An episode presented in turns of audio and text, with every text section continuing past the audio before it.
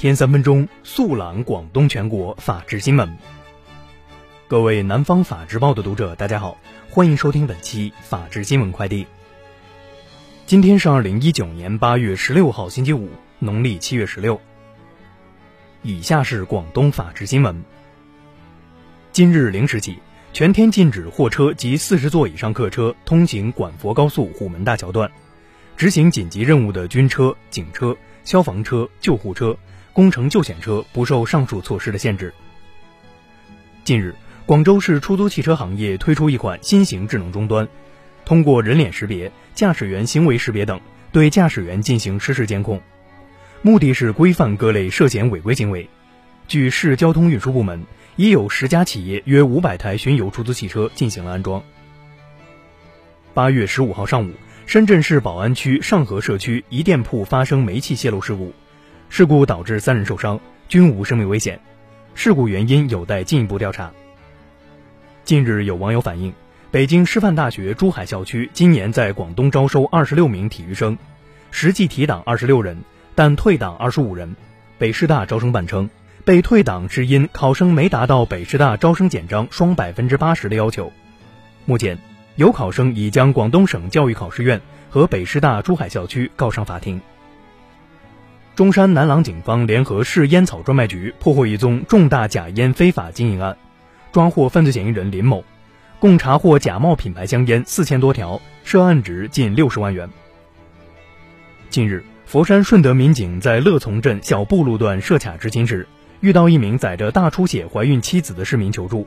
获悉情况后，民警快速响应，安排铁骑开路护航，将孕妇安全快速护送到医院救治。日前，梅州市大埔警方充分运用智慧新警务，成功为一名七旬新加坡华侨找到国内亲人，圆了他念念不忘的团圆梦。以下是全国法制新闻。赵克志日前对全国公安情报指挥工作提出要求，他强调。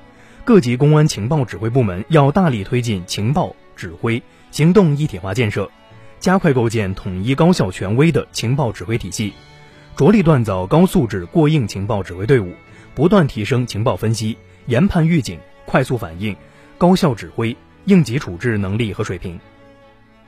近期，在北京、河北、江苏、上海等二十多个省市，很多消费者报警称。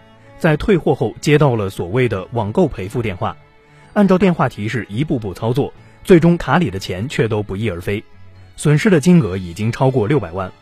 这些用户都被诱骗购买了当当网的礼品卡，当当客服却表示无法提供礼品卡消费去向。目前，大部分受害者已经报案，案件还在进一步的侦查当中。八月十四号，江苏南京一辆网约车爆燃起火后撞上花坛。司机背部大面积烧伤，后排乘客当场死亡。保险公司工作人员表示，爆燃的起因并非汽车自燃，而是乘客携带的大包发生爆炸。当日傍晚，建业警方发布了最新通报。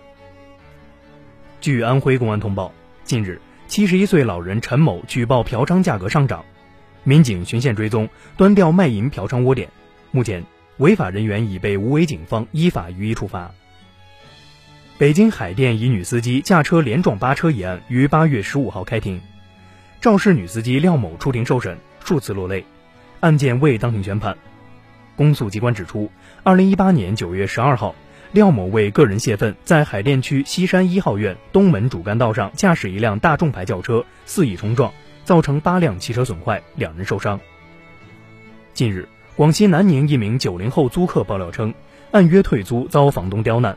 对方以房屋卫生为由不退一千零二十元押金，打扫五六次还是达不到要求。租客提供沟通视频显示，房东要求用钢丝球、洗涤剂刷洗墙壁。经协商，租客交五十元卫生费才退回押金。近段时间，台风利奇马肆虐，安徽宁国全力抢险救灾，却有少数网民造谣传谣、发布侮辱性言论等。宁国警方八月十五号通报，十一号以来。已累计传唤违法嫌疑人十余名，刑事拘留一人，行政拘留五人。